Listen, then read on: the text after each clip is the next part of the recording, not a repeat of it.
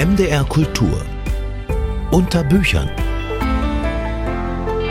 Mit Britta Selle. Schön, dass Sie dabei sind.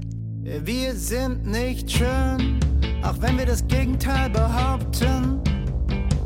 Unterliegen wir der Kritik, wir sind nicht schön und außerdem nicht lieb. Wir sind nicht schön, auch wenn wir das Gegenteil behaupten. Unterliegen wir der Kritik, wir sind nicht schön und außerdem nicht lieb.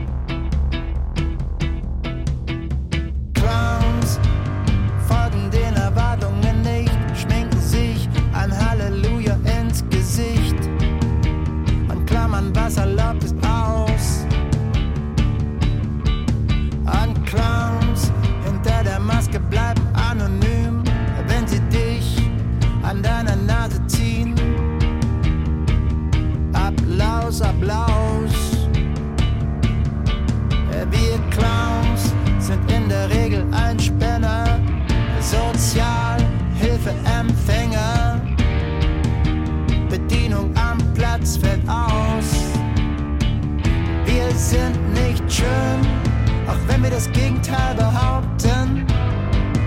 Unterliegen wir der Kritik, wir sind nicht schön und außerdem nicht lieb. Wir sind nicht schön, auch wenn wir das Gegenteil behaupten. Unterliegen wir der Kritik, wir sind nicht schön und außerdem nicht lieb.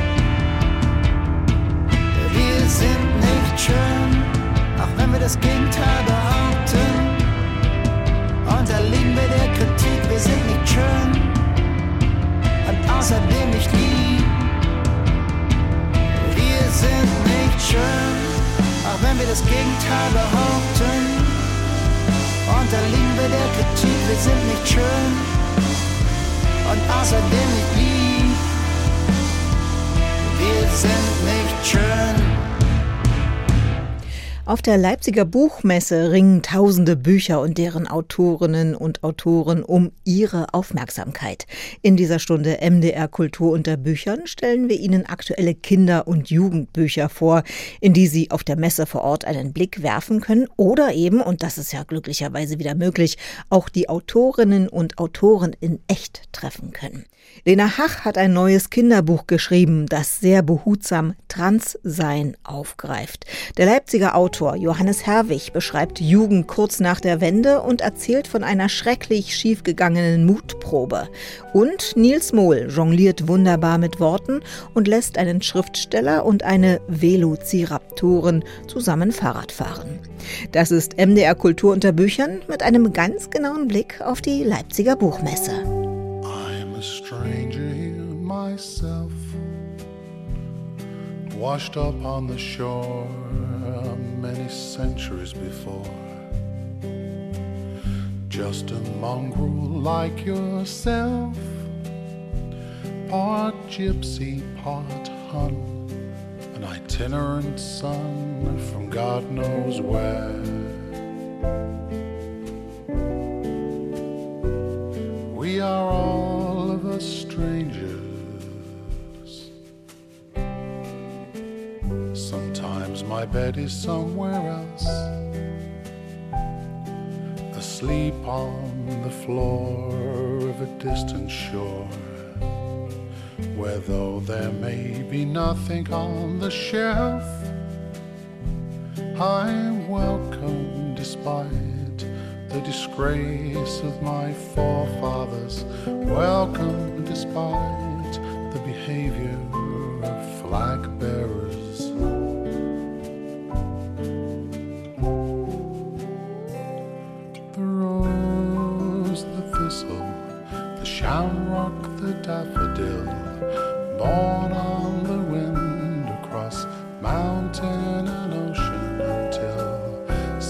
seated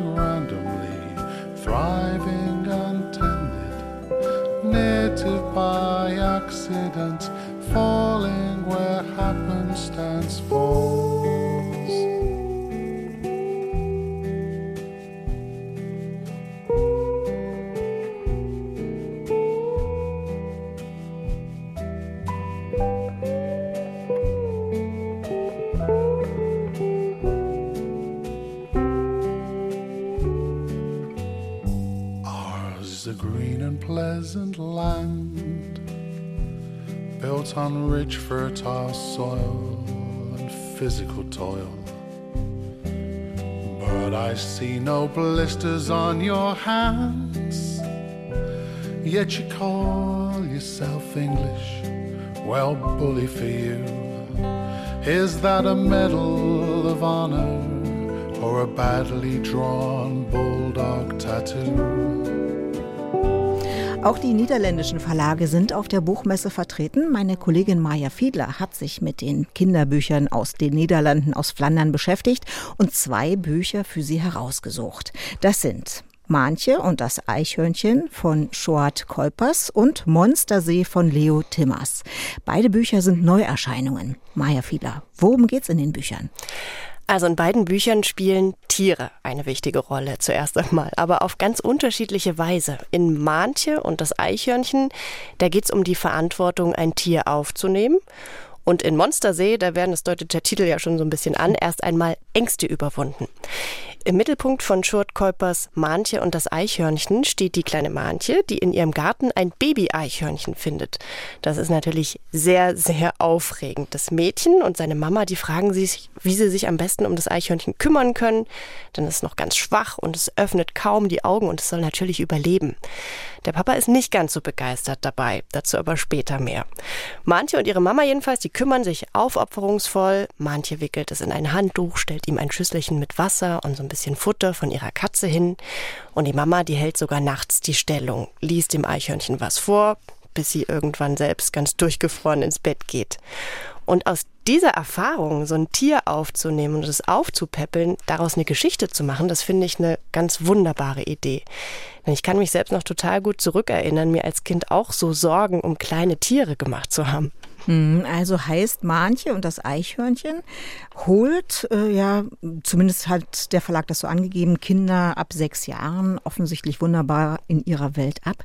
Die große Frage ist natürlich, schafft Manche es, das Eichhörnchen wieder aufzupäppeln? Na klar, schafft sie das. Allerdings mit Hilfe, muss man sagen. Sie bringt das Eichhörnchen, das haben sie übrigens Dori genannt, das bringen sie zu einer Auffangstation und dort kümmern sich passionierte Tierliebhaber um die Tiere. Die stehen tatsächlich nachts alle zwei Stunden auf, um die Igel dort und auch um das eine Eichhörnchen zu füttern. Dori ist also wirklich in guten Händen bei den beiden. Aber manche will auch ihren Teil beitragen, also schreibt sie Dori ein Märchen, das die Pfleger dem Eichhörnchen dann vorlesen voller Fantasie. Und die Hauptfigur ist eine Eichhörnchenprinzessin und ihr Papa hilft ihr dabei, das Märchen zu schreiben. Hm, also der Papa hilft, obwohl er eigentlich so bei der Tierpflege nicht ganz so begeistert dabei ist. Genau, Papa ist eigentlich Menschenarzt, wie er sagt, und kein Tierarzt. Er mag Tiere nicht so wirklich besonders, steigt sogar bei allem, was krabbelt und flitzt, eigentlich am liebsten auf den Stuhl. Aber als er merkt, wie sehr sich seine Tochter um das Tier sorgt, hilft er ihr beim Märchenschreiben und ist am Ende auch der Überbringer eines Briefes, den das Eichhörnchen, inzwischen wieder aufgepäppelt und in die Freiheit entlassen, an seine Retterin schreibt. Hm, das klingt alles doch recht niedlich. Und äh, was ist denn das Besondere für Sie an diesem Buch? Also es ist erstmal relativ viel Text, aber sprachlich total schön auf Augenhöhe von den Kindern geschrieben. Dadurch, dass es aus der Perspektive von Mantje erzählt ist. Sie ist neugierig, ein bisschen frech, voller Ideen und es macht einfach richtig viel Spaß zu lesen. Und gefallen hat mir auch, wie viel Fantasie in dieser Geschichte steckt. Wir treffen auf ein Eichhörnchen mit Schwefelhölzern, auf Stachelsaurier, auf Riesen, eine goldene Kutsche. Also da ist wirklich einiges los. Und es ist wunderschön bebildert von Sanne Tillot. Und noch ein Nebenaspekt, die Familie, die hat ganz interessante Berufe. Das wird auch thematisiert. Mama ist selbstständige Malerin und die Oma, die hat ein Puppentheater und ist damit in Moskau aufgetreten. Mhm. Und zu guter Letzt, Mantje heißt eigentlich Armani und ist schwarz. Das wird nicht irgendwie mit einer moralischen Botschaft verknüpft oder so und ist auch nicht ein herausgehobener Aspekt der Geschichte und das fand ich sehr angenehm. Hm, das zweite Buch, das Sie mitgebracht haben, da geht es auch um Tiere, wie gesagt. Es heißt Monstersee. Es ist erstmal relativ groß im Vergleich zu Manche und das Eichhörnchen, also das Buch an sich, hat große Bilder. Auf dem Cover eine Stockente schwimmt rum und unter ihr in dem See sieht man, wie Fische und ein Frosch reißaus vor irgendetwas nehmen. Wenn man ein bisschen reinblättert, sieht man, es sind sehr viele, sehr große, schöne Bilder dabei. Das Buch ist aber auch für junge Menschen ab, ab sechs Jahren. Wie Sie es gerade schon angedeutet haben, durch diese wunderbaren großen Bilder ist das Buch tatsächlich auch für die ganz Kleinen schon was. Also selbst mein anderthalbjähriger will dieses Buch im Moment immer wieder angucken und findet dann auf jeder Seite ganz begeistert Erik die Ente. Erik ist die Stockente, die Sie auf dem Einband gerade schon entdeckt haben. Und Erik ist eher von der vorsichtigen Sorte. Also als seine Entenkumpels aus ihrem Teich raus rüber zum See wollen, da warnt er sie mit großen Augen. Aber da gibt's doch Monster. Und die Freunde entgegnen, das ist doch bloß eine Geschichte, Erik. In diesem See gibt's keine Monster, nur langweilige Fische und Frösche. Naja, langweilige Frösche und Fische. Ich weiß ja nicht. Gibt's vielleicht doch tatsächlich Monster? Also Monster sind ja für viele Kinder der Inbegriff des gruseligen, bösen. Als Eriks etwas besserwisserischen Entenkumpels ihm zurufen, glaub uns ruhig, hier gibt's keine Monster. Da taucht Erik ab und entdeckt tatsächlich ein riesengroßes Wesen unter Wasser. Es hat große Zähne und Hörner, aber an ihm stecken auch bunte Strohhalme, eine Schleife, eine Uhr baumelt von der Flosse und ein Regenschirm von der anderen. Außerdem grinst es breit und lädt Erik dann fröhlich auf Entdeckungstour in seine Unterwasserwelt ein. Das ist wirklich wunderschön bebildert von Leo Timmers auch sogar selbst. Und genau in der Buchmitte lassen sich die Seiten dann nochmal nach außen aufklappen und die gesamte Unterwasserwesenwelt lässt sich entdecken. Wie in einer kleinen Stadt schwimmen da freundliche Monsterchen in sämtlichen Formen und Farben, fahren Fahrrad, Auto, führen ihr Baby im Kinderwagen aus. Es gibt Ampeln, Straßenlaternen, Blumen, die aus Mülltonnen wachsen und immer zwischendrin Erik die Stockente. Hm, also tatsächlich schon ein Buch für die ganz Kleinen, das über die großen, wunderbaren Bilder funktioniert. Wenn es aber eigentlich erst ab sechs Jahren ist, so wie der Verlag es angibt, welche Themen stecken denn dann für die Größeren drin? Hm, zum Beispiel sich selbst ein Bild zu machen von vermeintlich gruseligen Sachen. Nicht immer auf das hören, was die Freunde sagen. Eigene Ängste überwinden, damit man vielleicht mal ein Abenteuer erleben kann. Also da steckt wirklich einiges drin. Und natürlich bietet es eine Menge Gesprächsanlass. Hast du eigentlich auch Angst vor Monstern, kann man das Kind fragen. Wie stellst du dir ein Monster vor und was glaubst du, wo leben Monster eigentlich? Hättest du Angst vor diesem Monster hier im Buch? Also da gibt's ganz viel, worüber man anhand auch dieser wundervollen Bilder mit den Kindern sprechen kann meint Maya Fiedler zum Kinderbuch Monstersee von Leo Timmers, von dem sowohl Bilder als auch Geschichte stammen. Das Buch ist beim Arakari Verlag mit 44 Seiten für alle ab sechs erschienen. Außerdem hat sie uns noch das Kinderbuch Mantje und das Eichhörnchen vorgestellt. Hier stammt der Text von Schwart Keupers und Sanne Tello hat das liebevoll illustriert. Erschienen ist das Kinderbuch im Verlag Urachhaus. Es hat 64 Seiten und ist auch für alle ab sechs gedacht.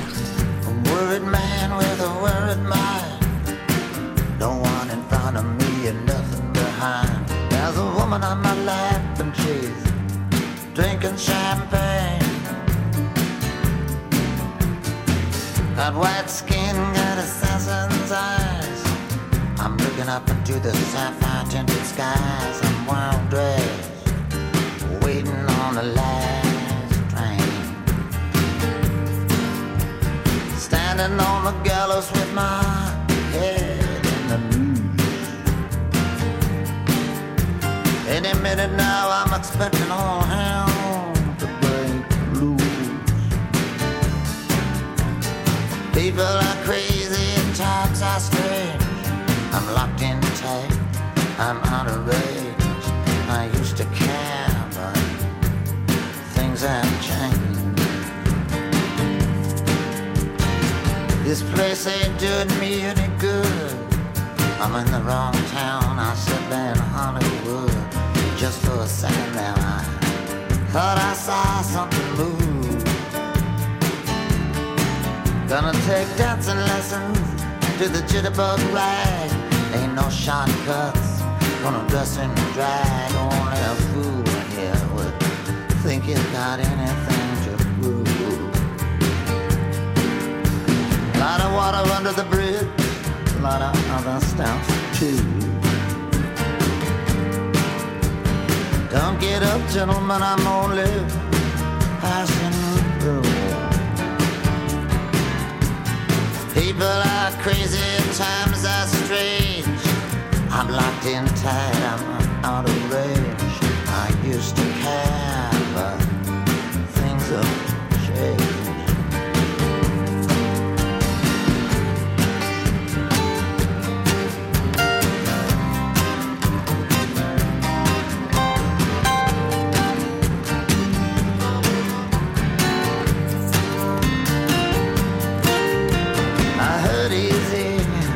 Just don't show it. You can hurt someone and not even know it. The next 60 seconds could be like an eternity. Gonna get low down, gonna fly high. All the truth in the world adds up to one big lie. I'm in love with a woman that don't even appeal to me. Mr. Jinx and Miss Lucy there the lake. I'm not that eager to make a mistake.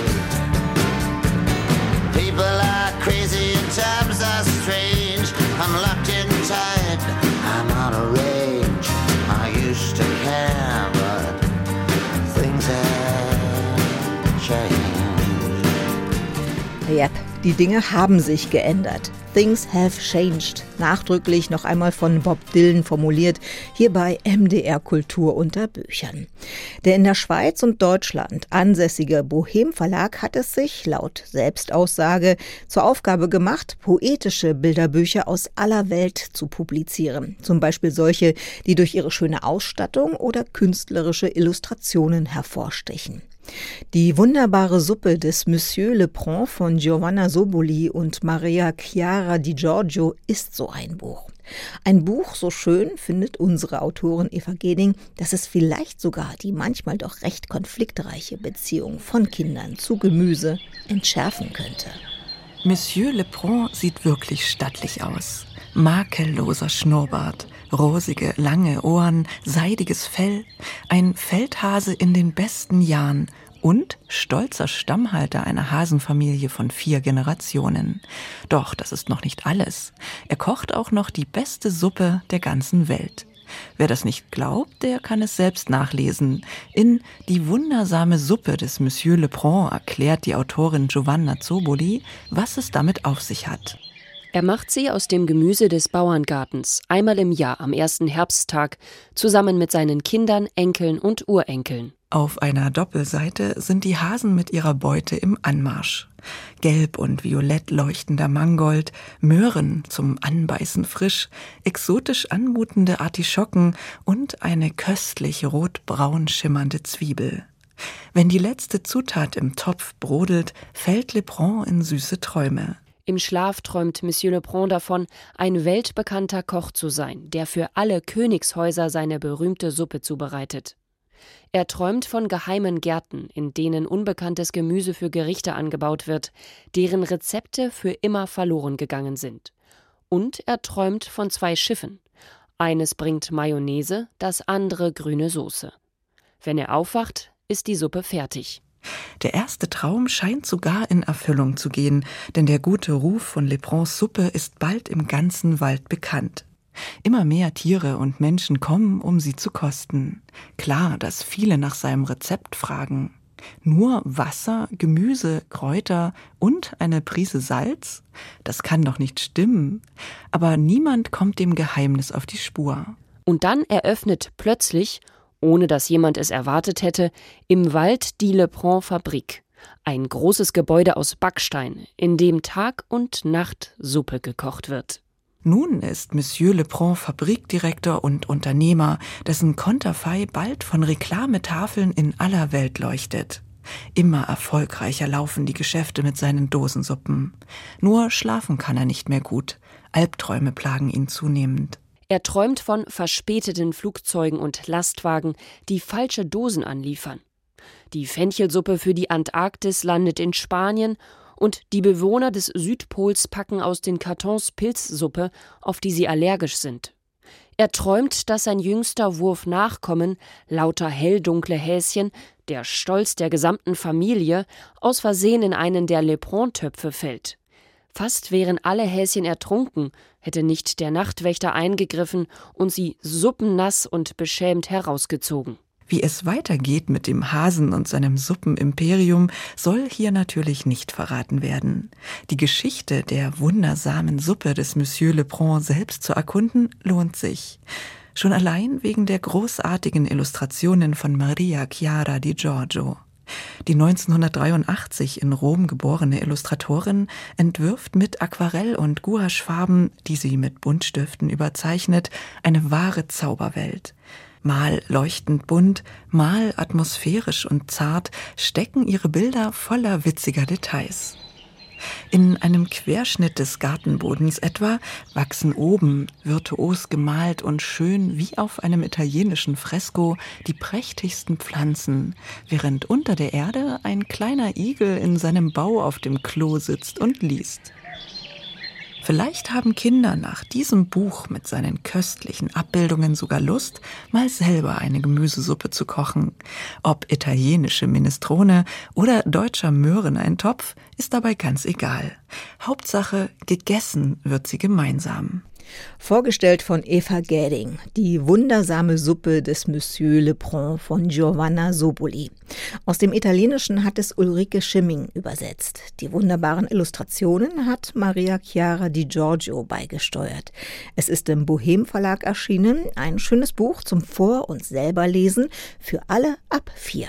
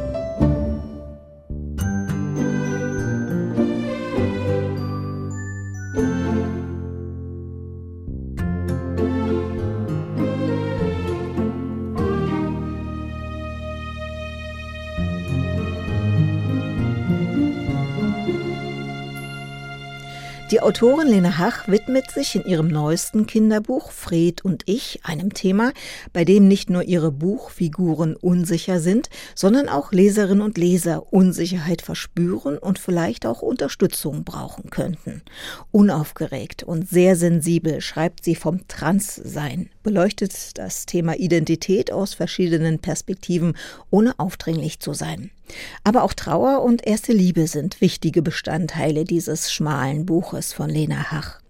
Hinter dem eher unspektakulären Titel Fred und ich verbirgt sich eine Geschichte, die nachwirkt. Caroline Dörner hat das Buch gelesen. Annie hat mit dem Eisbaden angefangen, um ihr Immunsystem zu stärken und weil sie trauert. Jeden Morgen vor der Schule schwingt sie sich auf ihr Rad und fährt zum See, mit einem Hammer, Mütze und Badeklamotten bewaffnet. Vorher fährt sie immer an der einzigen Bäckerei des Ortes vorbei und holt sich Kaffee zum Aufwärmen für später. An diesem Montag sitzt dort ein fremder Junge, den Annie interessant findet. Der Junge lenkt mich ab. Ich schätze, er ist in meinem Alter. Seine Haare sind so hell, dass sie fast durchsichtig wirken, und sie sind so zerfranst, als ob er sie selbst geschnitten hat. Neben ihm auf dem Tisch liegt eine weiße Baseballkappe, die teuer wirkt und wie seine Jeansjacke nicht zum Wetter passt. Am See trifft sie Fred dann wieder, denn auch er fühlt sich zu ihr hingezogen. Außerdem bringt er ihr den Hammer fürs Eis zertrümmern, denn den hat sie auf dem Bäckertresen vergessen. Schon am nächsten Morgen macht Fred das tägliche Eisbaderitual mit. Wir wollen gleichzeitig ins Wasser gehen. Deshalb stehe ich jetzt in meinem schicken Badeanzug am Ufer und friere mir den Arsch ab. Hast du's endlich? frage ich und drehe mich um. Zuerst denke ich, ich habe mich verguckt, aber das habe ich nicht. Der Junge steht neben der Bank. Er trägt schwarze Boxershorts und er hat Brüste. Eine besondere Freundschaft entsteht. Behutsam geht Annie mit dem Transsein von Fred um, recherchiert erstmal selbst, findet neue Wörter, weil die alten nicht mehr passen. Da ist so vieles, das neu für mich ist. Zum Beispiel, dass es Fragen gibt, die ich Fred, falls meine Vermutung stimmt, nicht stellen sollte, weil sie doof sind, übergriffig oder verletzend.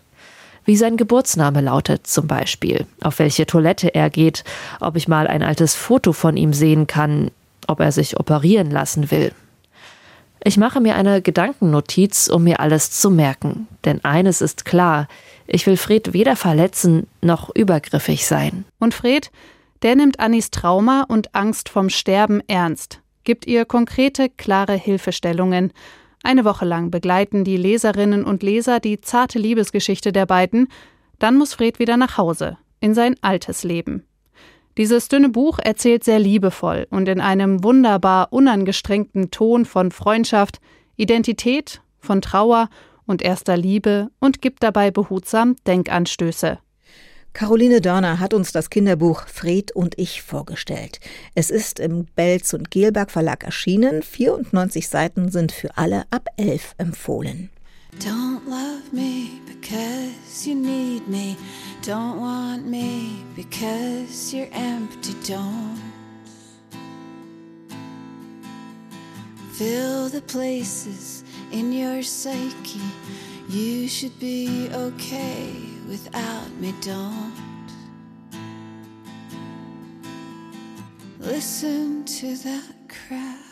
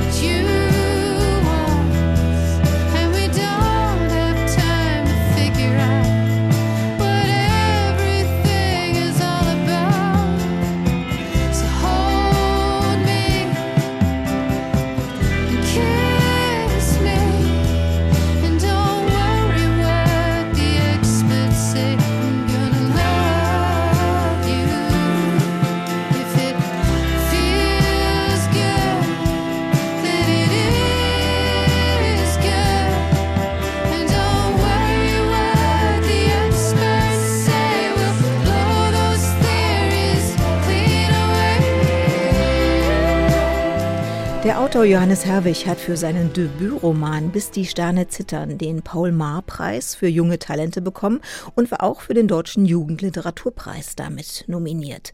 Sein neuestes Jugendbuch heißt Halber Löwe. Auf der Buchmesse in Leipzig wird er es live vorstellen. Für Johannes Herwig ist das gewissermaßen ein Heimspiel, denn der Autor ist in Leipzig aufgewachsen. Und Halber Löwe spielt, wie auch seine anderen beiden Romane, Anfang der 90er in Leipzig. Bei unserem letzten Gespräch habe ich Johannes Herwig gefragt, wie wichtig dieser Hintergrund für seine Geschichte und auch für ihn als Autor ist.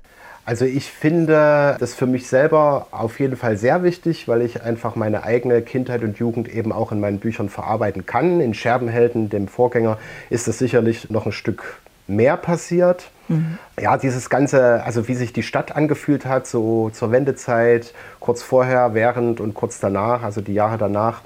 Ich möchte halt auch gern irgendwie ein Gefühl dafür vermitteln, wie sich die Stadt angefühlt hat zu dieser Zeit. Ich habe ja immer ein ziemlich klaren emotionalen Ansatz, dass man da irgendwie Geschichte auch erlebbar macht, das ist ja irgendwie zeithistorisch. Mhm. Allerdings muss ich auch sagen, es ist für die Geschichte vielleicht nicht so wichtig eben wie für Scherbenhelden. Bei Halber Löwe ist das ein Stück in den Hintergrund gerückt, finde ich.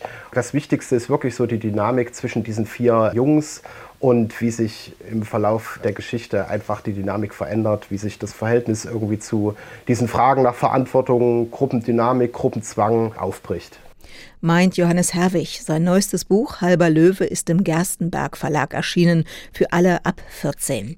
Hier wird eine intensive Coming-of-Age-Geschichte erzählt, die Anfang der 90er in Leipzig oder auch in einer anderen ostdeutschen Großstadt so hätte ablaufen können.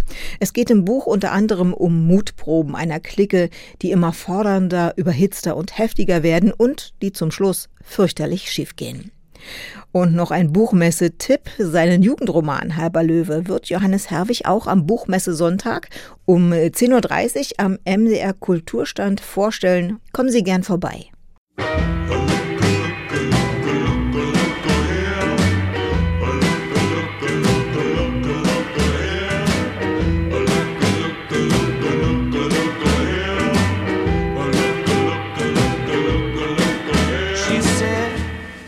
This is the Spanish look, it's what they wear in Spain.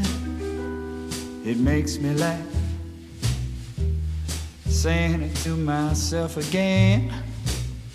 Hey, hey. Mm-hmm. The place was downstairs, the light was dim.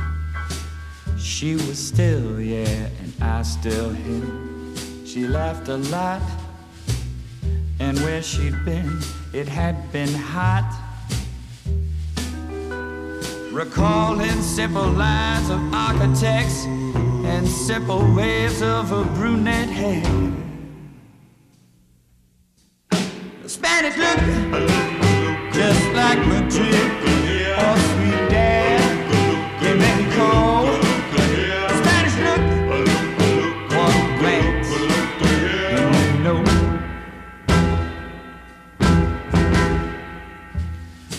Was right when it was there.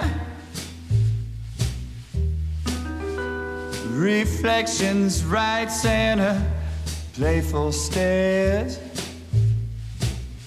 Hey hey, And what of me? Where could I stop? I wasn't sure. I only wanted to see her. And when I did, it didn't last. The Spanish look is in the past. We're recalling simple lines of architects and a simple whiz of brunette hair. Spanish look, just like dream or sweet day. Let go.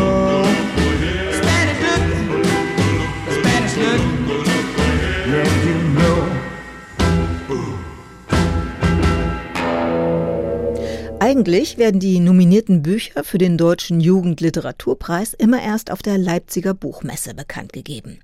Da die Messe sich dieses Jahr aber um einen Monat verschoben hat, wurden die Nominierungen schon online verkündet. In diesem Jahr sind 32 Bücher in fünf Kategorien nominiert. Um einen kleinen Eindruck zu bekommen, wie weit gefächert die nominierten Titel thematisch liegen, stellt Ihnen Grit Krause in den Buchtipps in Kürze jetzt drei nominierte Bücher vor. Fuchs und Ferkel spielen Arzt. Ferkel hat schrecklichen Husten. Als Fuchsens Luftpumpen-Krankheitsdetektor sagt, dass das entzündete Urk mit einer Zange entfernt werden muss, will Ferkel nicht mehr mitspielen. Das ist ihm dann doch zu krass.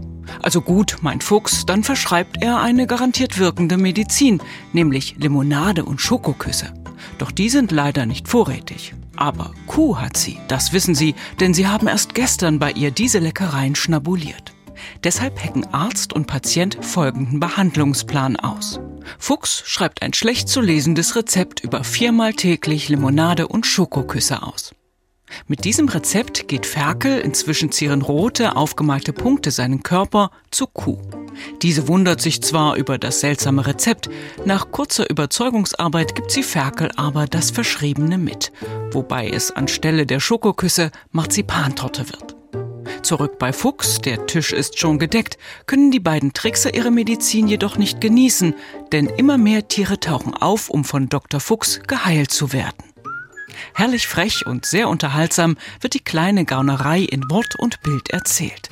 Die bunt fröhlichen Illustrationen verstärken den unbändigen Spiel- und Austricksspaß der beiden erfinderischen Freunde, in dem sich Kinder wiederfinden werden. Björn F. Röffnig, Fuchs und Ferkel, Torte auf Rezept. Mit Illustrationen von Claudia Weikert. Klett Kinderbuchverlag, 48 Seiten für alle ab 5.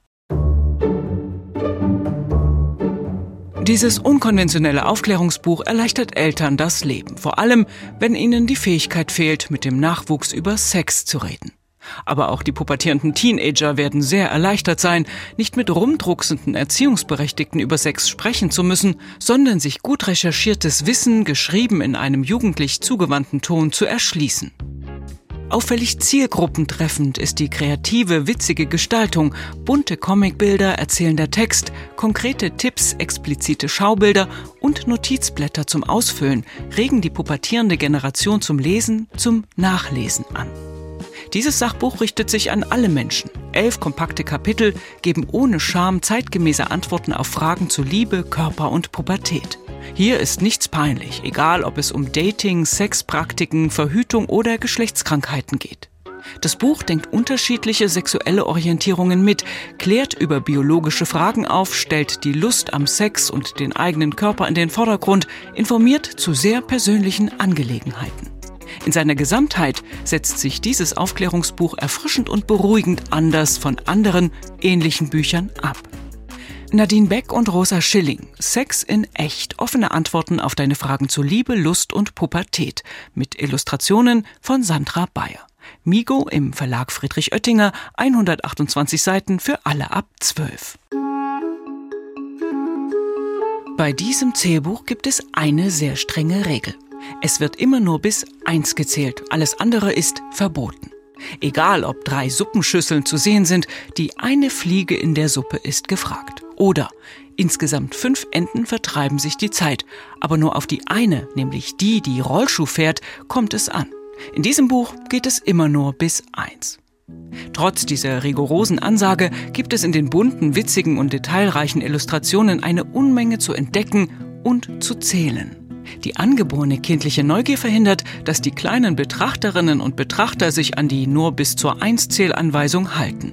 Alles will gesehen und alles will gezählt werden. Schließlich ist das die Leidenschaft kleiner Zahlenfans. Dieses amüsante Bilderbuch setzt nicht auf stures Durchzählen von abgebildeten Dingen, sondern auf genaues Hinschauen. Es fördert nebenbei das korrekte Zählen, hilft Begriffe zu lernen und animiert zum Geschichtenerzählen. Casper Selman, wie man bis eins zählt und fang erst gar nicht mit größeren Zahlen an. Mit Illustrationen von Matt Hunt aus dem Englischen von Uwe Michael Gutschan. Kunstmann Verlag, 32 Seiten für alle ab drei. Grit Krause war das mit den Buchtipps in Kürze. Sie hat uns drei der 32 Bücher, die für den Deutschen Jugendliteraturpreis nominiert sind, in Kürze vorgestellt. Die Titel der Bücher sind Fuchs und Ferkel, Torte auf Rezept. Buch Nummer zwei, Sex in echt, offene Antworten auf deine Fragen zu Liebe, Lust und Pubertät. Und Buch Nummer drei, Wie man bis eins zählt und fang erst gar nicht mit größeren Zahlen an. Weitere Lesetipps für Ihre Kinder finden Sie zum Hören in der ARD Audiothek. Aber natürlich bietet sich auch an diesem Wochenende ein Besuch der Leipziger Buchmesse an, um Lesetipps live zu sammeln. The thrill is gone. The thrill is gone. I can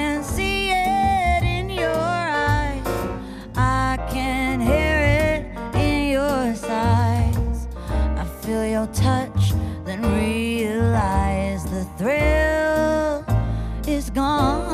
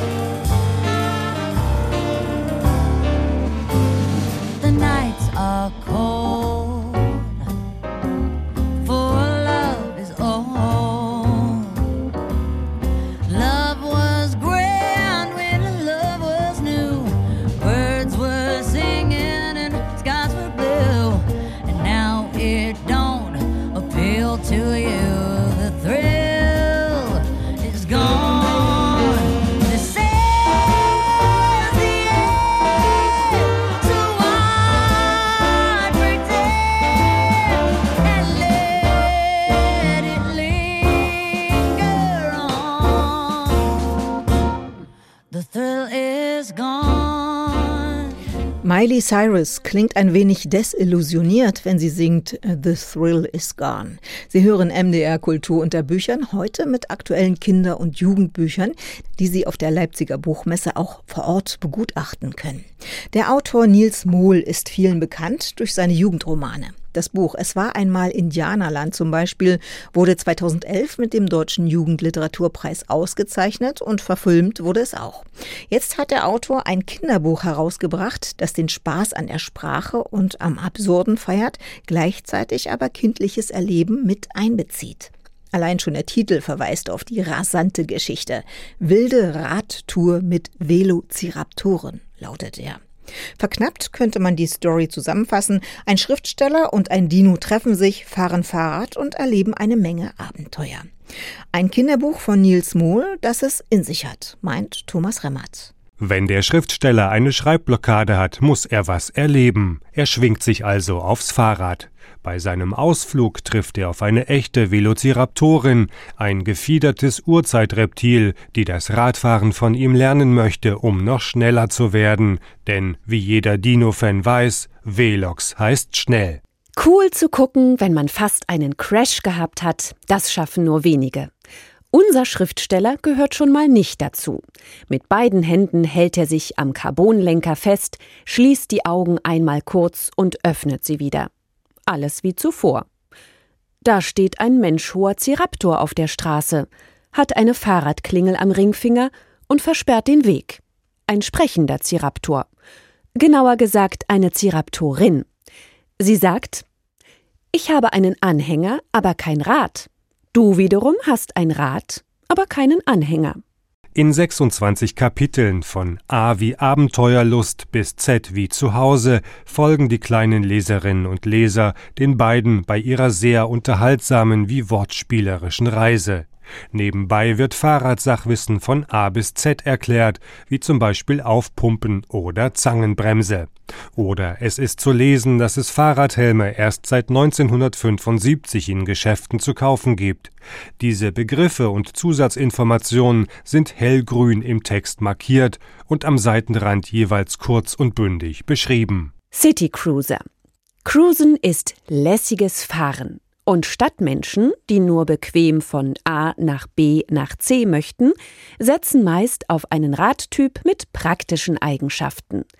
Aufrechte Sitzposition, gefederter Sattel, Gepäckträger und gut. Da jedes Kapitel von einem Buchstaben des Alphabets bestimmt wird, entstehen sehr amüsante Formulierungen oder Wortfolgen. Beim Buchstaben P heißt es etwa Ich packe das. Pfeilschnell werde ich über die Piste pesen. Ich werde nicht im Peloton ankommen. Eine Performance fürs Podium lege ich hin. Das Publikum wird Party machen, wenn ich den Pokal kriege. Am Ende nimmt die Velociraptorin tatsächlich an einem Fahrradrennen teil. Ob sie es aber auch gewinnt, der Schriftsteller hat auf jeden Fall genügend Stoff für weitere Geschichten gesammelt und eine besondere Freundin gewonnen. Der Spaß am Absurden wird hier aufgegriffen, wie auch kindliches Erleben. So gibt es durchaus einen kleinen Unfall oder ein Reifen platzt. Die comichaften Illustrationen in Grün, Pink, Schwarz unterstreichen den Witz dieser wunderbar schrägen Geschichte, die alle amüsiert, egal ob man nun Lauf, BMX-Rad oder Citycruiser-Fan ist. Oder man einfach nur gern gute, rasante Geschichten hört. Thomas Remmert hat das aktuelle Kinderbuch von Nils Mohl vorgestellt mit dem Titel Wilde Radtour mit Velociraptoren. Das Buch ist im Frühjahrsprogramm vom Mayrisch Verlag erschienen mit 64 Seiten für alle ab vier.